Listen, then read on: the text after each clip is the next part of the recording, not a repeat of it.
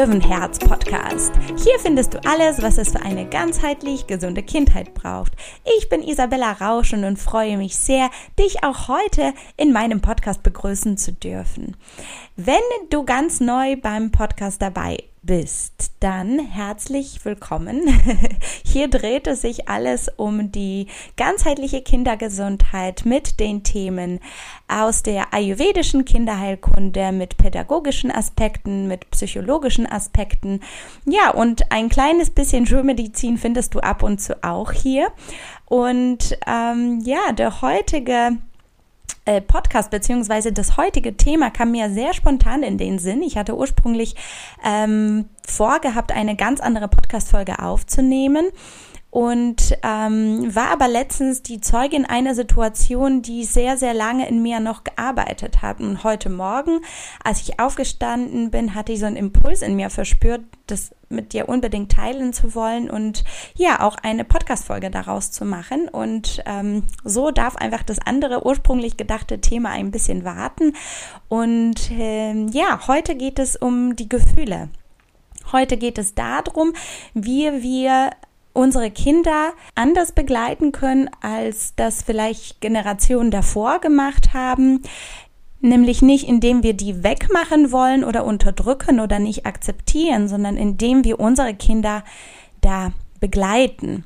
Und der Auslöser für diese Podcast-Folge und auch für meine Gedanken dazu ist eine Situation, die ich miterleben oder mit beobachtet habe. Und zwar handelt es sich äh, dabei um ein kleines Mädchen, das offensichtlich sehr überfordert und müde war und ganz arg geweint hatte. Und ja, dann hatte ich eine Reaktion erlebt, die mich erstmal total sprachlos gemacht hat und wo ich innerlich bemerkt habe, oh Gott, oh Gott, man kann es ja auch irgendwie anders lösen. Und diese Situation hat lange in mir gearbeitet und ähm, hatte mich tatsächlich auch sehr berührt. Ähm, und ja, die Begleitperson von diesem weinenden kleinen Mädchen ähm, hatte folgendermaßen reagiert. Ja, mit Worten wie, ähm, hör auf, sonst nehme ich dich hier runter. Mm, du darfst erst dann zu mir kommen, wenn du dich beruhigt hast.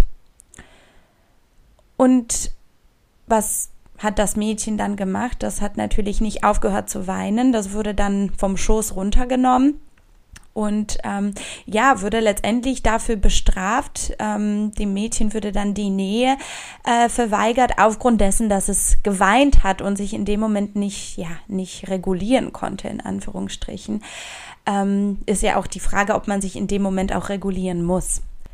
Ja, aber lass uns noch einmal das Ganze von vorne angucken, beziehungsweise die eine sehr wichtige Information, die ich dir jetzt auch direkt mitgeben möchte, ist, dass unsere Aufgabe als Eltern oder als Begleitperson ist es, die Gefühle der Kinder nicht abzubestellen oder abzustreiten, sondern diese zu begleiten.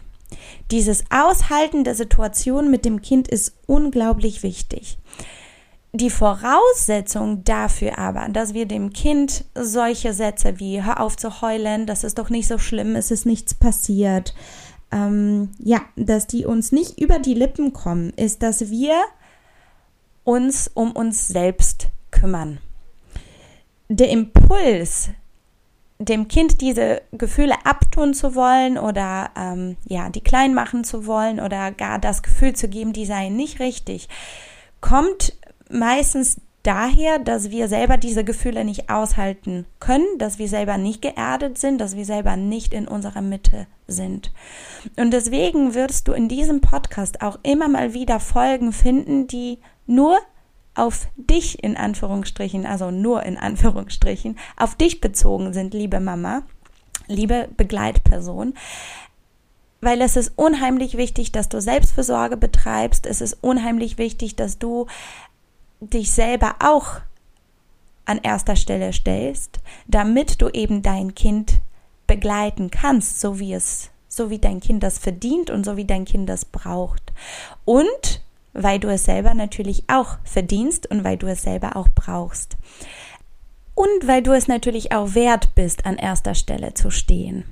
Und ähm, ich kann aus eigener Erfahrung sprechen, dass ich natürlich ganz, ganz, ganz viele Sachen weiß, ähm, theoretisch. Und wenn ich selber verärgert bin, genervt bin, hungrig bin, müde bin, nicht genug Pausen hatte, äh, nicht genug Unterstützung hatte an dem jeweiligen Tag, kann ich mit meinem Kind auch nicht so umgehen, wie ich es mir wünschen würde.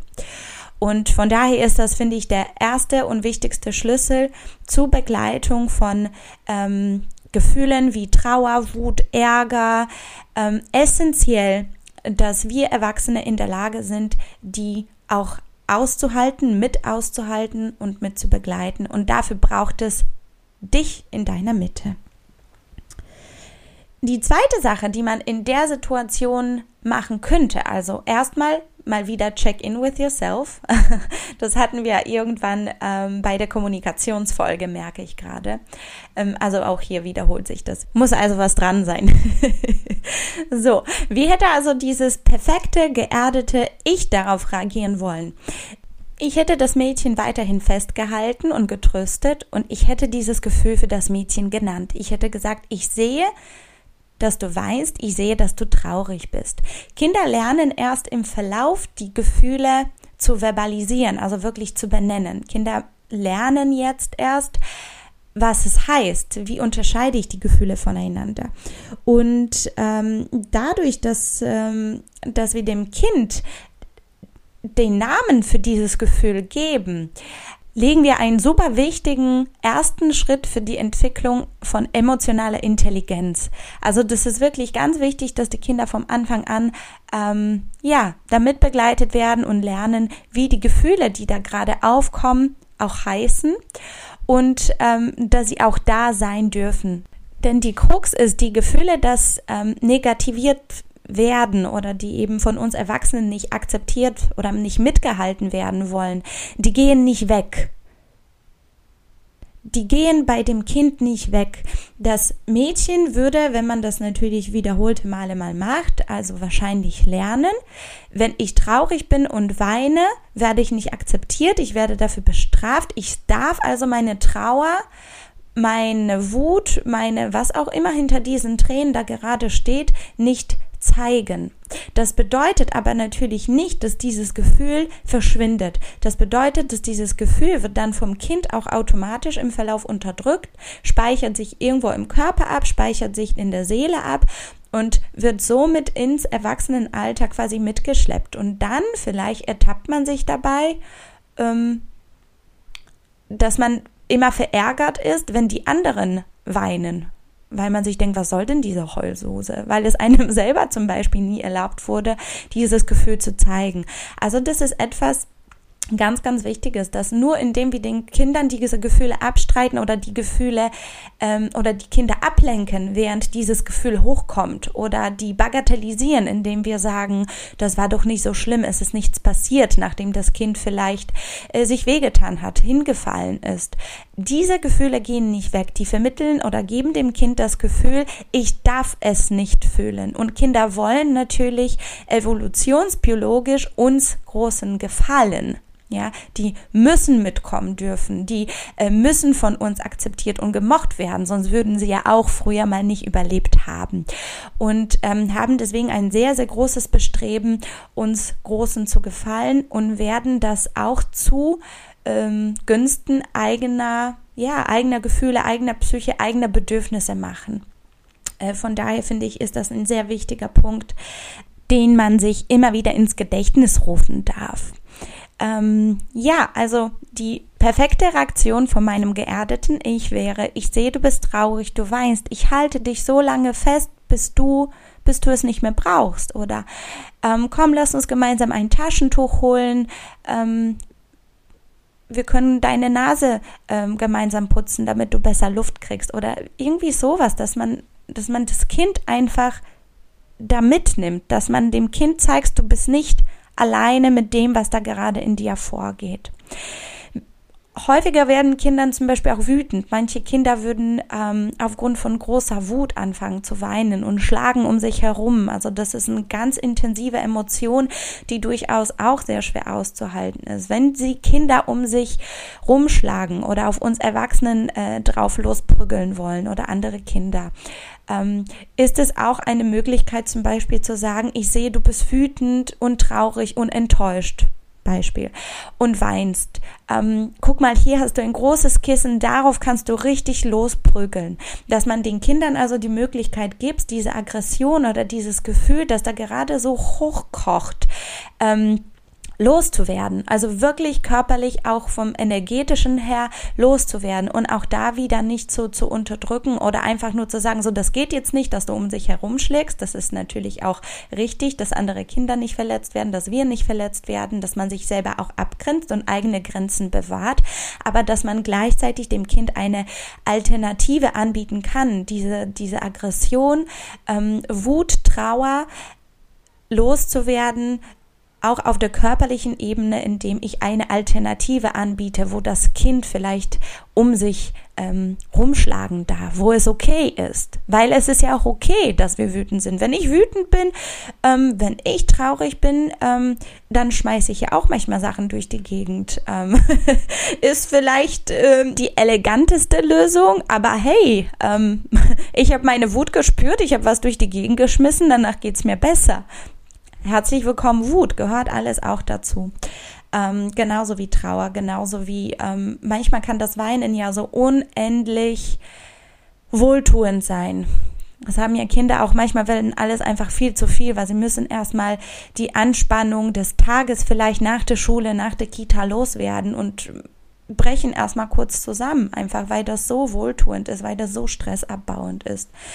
Ähm, also das wollte ich dir unbedingt einfach mitgeben weil mich das so berührt hat, dass ich dachte, das Mädchen ist gerade im Not ähm, und und braucht diese Unterstützung, braucht es gehalten zu werden, braucht es auf dem Schoß sitzen zu bleiben, braucht es, ähm, dass jemand ähm, sagt, komm, wir putzen gemeinsam deine Nase, da kannst du besser Luft holen, während du weinst.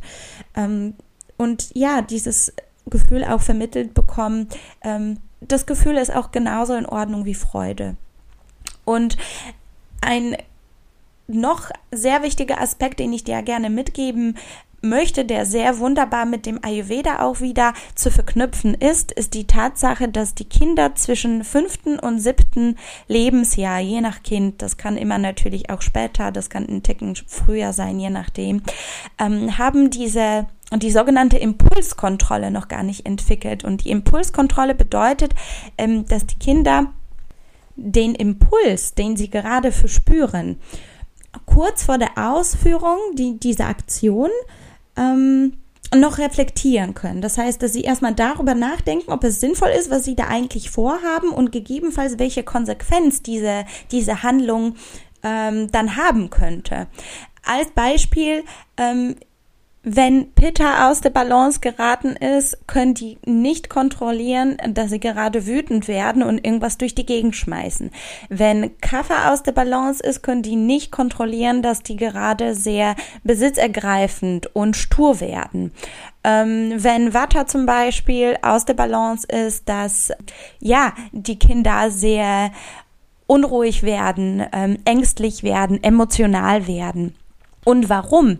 Der Grund dafür ist, ähm, dass sich das Gehirn folgendermaßen entwickelt, beziehungsweise dass die emotionalen Zentren im Gehirn viel schneller aktiv sind und als erstes ausgebildet sind und deswegen als erstes abfeuern, wenn das Kind aus der Balance gerät, wenn irgendwas ist, wenn äh, das Kind Hunger hat, Durst hat, äh, nicht geschlafen hat und so weiter und so fort.